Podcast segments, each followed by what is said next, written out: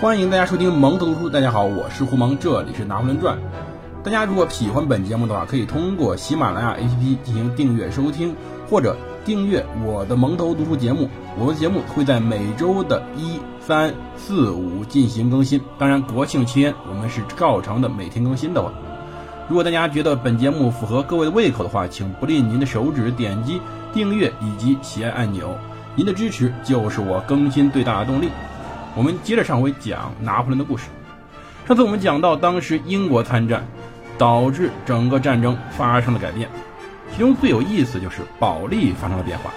当时这位科学家的领袖并没有派出足够多的军队去支持拿破仑的远征，导致拿破仑认为，就因为保利没有派足够多的人，比如说一万人，导致他的战争失败了。当然，这可能是原因之一吧。每次战争失败绝对不是人数，绝对不是唯一的原因。当然。由于战争的过程中，在接下来几个月里面，整个的局势发生变化了。其中便是保利的心态，他变得更加亲英国了。当时，在一七九四年七月二十三号，英军在保利的授权下占领了科西嘉岛。保利更加亲英疏法，拿破仑呢，尽力维持着两大分立的忠诚感。即使在某次争吵以后，保利斥责拿破仑的弟弟吕西安叫做毒蛇。当然，革命党人在处死路易十六后，叛徒在天主教影响深厚的法国西部旺代地区作乱。这些人呢，被称为朱安党，他们其实就保皇党，他们支持波旁王朝对抗政府。巴黎遂向全国上下派遣国民工会特派员。当然呢，这些人可能就是雅各宾派的一些执行官吧。这些人甚至据说啊，还带着断头台去。就说他们带着一种移动的断头台，真是科技改变人类。这玩意儿可能是随后一两年间法国最忙的一样东西了。这些人主要目的只在于一个，确保当时法国全国的思想统一，绝对不允许出现保皇党这种东西。而保利呢，在阿雅克肖加固城寨的防御工事。拿破仑当时确实没有什么腾挪空间，他很尴尬。要知道，随后。拿破仑还撰写文章为保利进行辩护，但是呢，他也写了请愿书，力劝该镇宣誓效忠共和国。这是他写给当时的阿尔克肖市政府的。随后，萨利切蒂以谋反罪逮捕保利，整个当时的阿尔克肖发生了真正大的动乱。拿破仑呢，需要紧急决决策。当时呢，为了他们的爸爸保利。当时科学家岛民对科学家岛民叫做保利维爸爸，这些岛民造反了，他们烧毁了萨利切蒂的傀儡像，砍倒了共和派栽种的自由树。当时只有一些当地的卫戍部队支持共和国，也就是说科学家造反了。随后，在一七九三年的四月份，国民公会上，罗伯斯庇尔的雅各宾派在政治上取得了胜利。当然。这个事儿呢，我们回随后会细讲这个事情。当时雅各宾派执政以后，那场打赢瓦尔米会战的将军吉伦特党人迪穆里埃将军叛变了，投奔了奥普同盟。迪穆里埃的叛变和其他危机导致罗伯斯庇尔人大规模逮捕吉伦特党人。十月三十一号，其中的二十二人在三十六分钟内被斩首。雅各宾的恐怖专政开始了。当然，随后五月三号，当时的拿破仑呢试图去巴斯蒂亚和约瑟夫会合，但是保利派已经安排山民扣押他。当时啊，幸亏在博科尼亚诺波拿巴的房产所在地有人出来营救了他，否则他估计要死在那里。他于是，在此后能继续上路。随后，保利派的暴民把阿雅克肖的波拿巴宅洗劫一空，但是他们没有像记载中那说那样烧毁房子。这个房子呢，随后还在，因为好像现在还在。当然，也没有造成太大破坏，因为随后四年后，波拿巴宅的翻修劳务费只花了一百三十一法郎，证明这个事儿并不是很严重，只是抢了一把。随后，保利当时的主导的整个。科学家议会正式宣布，波拿巴家族不受法律保护。不过，他们在岛上的三十位亲戚不受牵连。随后，当时拿破仑试图和巴黎的雅各宾派代表驻科西嘉特派员萨利切蒂试图夺回阿克肖，但失败了。次日，拿破仑写了科西嘉省军政态势回忆录，他终于谴责保利，满怀仇恨与复仇执念。当然，这篇文章成他挥别故乡之作。没办法，他在下个月六月份，整个家族乘新信徒号离开了卡尔维。两天后，他们在土伦上岸。从此，他们告别了他们祖祖辈辈所生存的那个岛。当时的科学家雅各宾派失之后，萨利切蒂也被迫逃往普罗旺斯。当月末，保利开始奉英王乔治三世为科学家国王。我们真的不明白，到底这个保利怎么想的？可能呢，他的选择没错，但是真的作为一个法国的省不好，而作为英国的一个省就那么好吗？每个政治人物的选择当然有他自己的一个特定选择，但是这时候，拿破仑·波拿巴和保利彻底的分道扬镳了。当然，拿破仑从来没有和这个岛一一刀两断，尽管后来就没怎么回去过，好像就回去过一回，是在他随后远征埃及之后回家待了几天。但是呢，没办法，他。仍然在随后的回忆中对保利怀着最大的敬意，他还是很崇拜他。但是这一次整个在科西嘉岛的失事也有一种好处，就是让拿破仑跟这个岛暂时的切断了联系，或者说就如同一个婴儿一样，跟他的母体切断了那个脐带。他开始正式的在法国构建自己的未来。当时波拿巴呢成了一个政治难民，对波拿巴家族整个成了政治难民，他们抵达了土伦。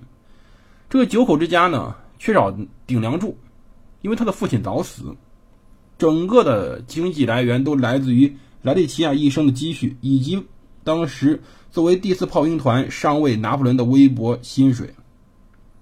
此外，拿破仑就只能靠自己的教育以及抱负支撑他们了。他们呢住在土伦城外的拉瓦莱特村，然后呢又带着一份离队原因证明去尼斯加入他的隶属的团。这一次呢，莱利奇亚在这个证明上签上了字儿。比较幸运的是，库帕尼翁上校需要每一个都能找到军官，因为这个时候已经乱套了。有多乱呢？他的团这位上校手下原来有八十名军官，但是国王被处死，大批贵族离开法国后，整个只剩了十四名军官还效忠现在的共和国。拿破仑呢，在欧索纳上司，当时的他的弟弟让迪泰伊。将军交给他一项任务：组织队伍护送火药至法国革命军中的意大利军团。大家记住这个名字，这个名字随后很重要，因为不远的将来我们要好好讲讲这个军团的故事。到七月份时，拿破仑转入南方军团，南方军团司令、内委前职业画家让·弗朗索瓦·卡尔托将军准备包围阿维尼翁。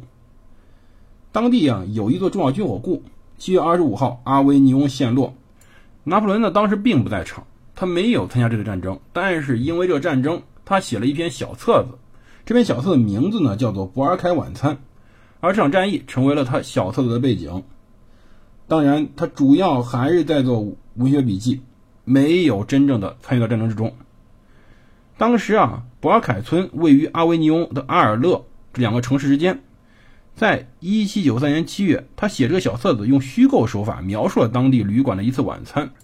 这个小册子核心在于反映当时雅各宾分子的一种政治思想。他只忍不住指责当时的保利，因为最富有的家族支持共和国统一，他就劫掠没收他们的财产，还与所有留在我军之人与祖国为敌。对。他开始彻底的开始反对保利，指责保利。没办法，这两方现在真的在政治上成仇了。随后呢，在罗伯斯比尔的弟弟奥古斯丁看中了他，在他支持下，这个小册子以公费出版。博凯尔晚餐这个小册子最重要的事情在于，它的出版让当时雅各宾派认为拿破仑是个政治上非常可靠的人，也为他随后的战争参与战争。铺平了一个积极的道路，正是因为当时拿破仑政治上的可靠，给他带来了机会。对，什么机会呢？其实这时候法国真的是风雨飘摇。在一七九三年夏天，当时呢，法国有八十三个省中六十个省爆发了针对共和国的叛乱。当时里昂呢，甚至升起了波旁王朝的旗帜，拒绝共和国军队入城。而旺代，当然我们提到旺代的保皇党人的农民叛军，让共和国军队非常的头疼。而最关键的在于，随后的土伦港的陷落。土伦港呢，是当时乃至于到现在都是法国地中海舰队的主要港口，甚至说是母港。当时土伦港陷落，地中海舰队随之覆灭。要知道，这座港口非常重要。在一七九三年七月，土伦当地官员发动了针对共和国的叛乱。到八月份，自认为无法抵挡共和国军队的土伦叛军，把港口、舰队、军械库、城市、炮炮台等等一概放弃，甚至更允许反法联军的英国和西班牙舰队驶入了土伦港，以换取其庇护。于是呢，到八月二十八号，英国的胡德海军上将和西班牙的。兰盖拉海军上将率领联军进入土伦，当时英国登陆兵团有一千六百人左右，其中呢，当时西班牙的投入兵力大概是六千五百人，而法国的地中海舰队主力，还有储存着大量军火和海军物资的军械库，就成为了英西联合舰队的战利品。根据后来联军统计，当时土伦港内部呢，有舰艇三十二艘，巡航舰艇二十七艘，苍天呐！可以说，土伦港陷落呢，导致当时法国已经深深被打击的共和国一种更为沉重的打击。共和国那伤痕累累的身躯又被插了一刀。当时反法联军呢，甚至可以通过土伦长驱直入法国的南部，绕过当时在意大利边境上的法军，最后和皮埃蒙特的反法联盟军队会师。这样子，整个法国就会陷入最大的动乱之中。因此，这个城市成为了随后推翻共和国复辟君主制的一个基地，而不断的向土伦增兵。到十月份时候，土伦守军人数已到一万七千一百一十四人了，这是非常可怕一个数字。当时的雅各宾派面临着危机，可是有时候危机呢，哼，正好就是机会。随后所颁发的总动员令，当时。征召了四十二万大军，但是同时呢，军官谁来当呢？这个既有政治野心，又在雅各宾派那里认为政治十分可靠的拿破仑将会获得最重要的机会，而雄狮的第一声怒吼就在当时的土伦。